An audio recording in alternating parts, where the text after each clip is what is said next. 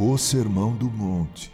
Há anos, meus irmãos, eu tenho lido o Sermão do Monte, ou como outros preferem chamar, o Sermão da Montanha, pregado por Jesus e registrado, por exemplo, no texto que eu prefiro, Mateus capítulo 5 a 7. Mas, cada vez que eu leio, ou mesmo exponho esse sermão de Jesus, principalmente quando eu chego na conclusão onde lemos, abre aspas, Todo aquele, pois, que ouve estas minhas palavras e as pratica, será comparado a um homem prudente que edificou a sua casa sobre a rocha, e caiu a chuva, transbordaram os rios, sopraram os ventos e deram com ímpeto contra aquela casa, que não caiu, porque foi edificada sobre a rocha. E todo aquele que ouve estas minhas palavras e não as pratica será comparado a um homem insensato que edificou a sua casa sobre a areia.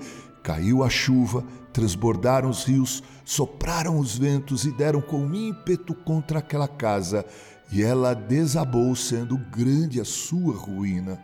Mateus 7, 24 a 27, fecha aspas. Eu me faço aí uma inquietante pergunta: sou um homem prudente ou sou um homem insensato, nécio? Ou seja, sou aquele que ouve, lê esses ensinamentos e os pratica, ou sou como insensato, o nécio que apenas ouve?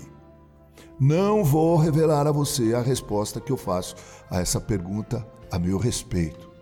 Bem, eu creio que ela é óbvia, não?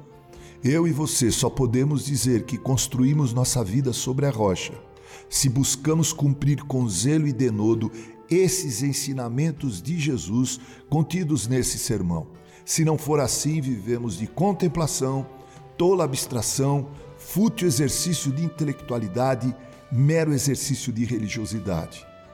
O quê? Amar e orar por meus inimigos? Dar a outra face? Bem, esses e tantos outros ensinos que Jesus deixou registrado no Sermão do Monte não são fáceis de praticar. Ser pacificador? Bem, nossa natureza caída ama o conflito, a conflagração e a guerra. Onde ouvi um irmão em Cristo dizer que certo pastor de certa igreja iria fazer um comunicado a toda a igreja após o culto vespertino a respeito de algumas acusações que lhe impingiam. Aquele irmão me disse: Maurão, a igreja lotou.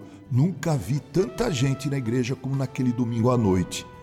Talvez fosse mesmo uma excelente iniciativa ler esse sermão todo o primeiro dia da semana e orar pedindo que Deus nos encha com seu Santo Espírito, para que não apenas o conheçamos em nossa mente, mas o sintamos em nosso coração de tal maneira que ele se torne concreto em nossa vida cristã.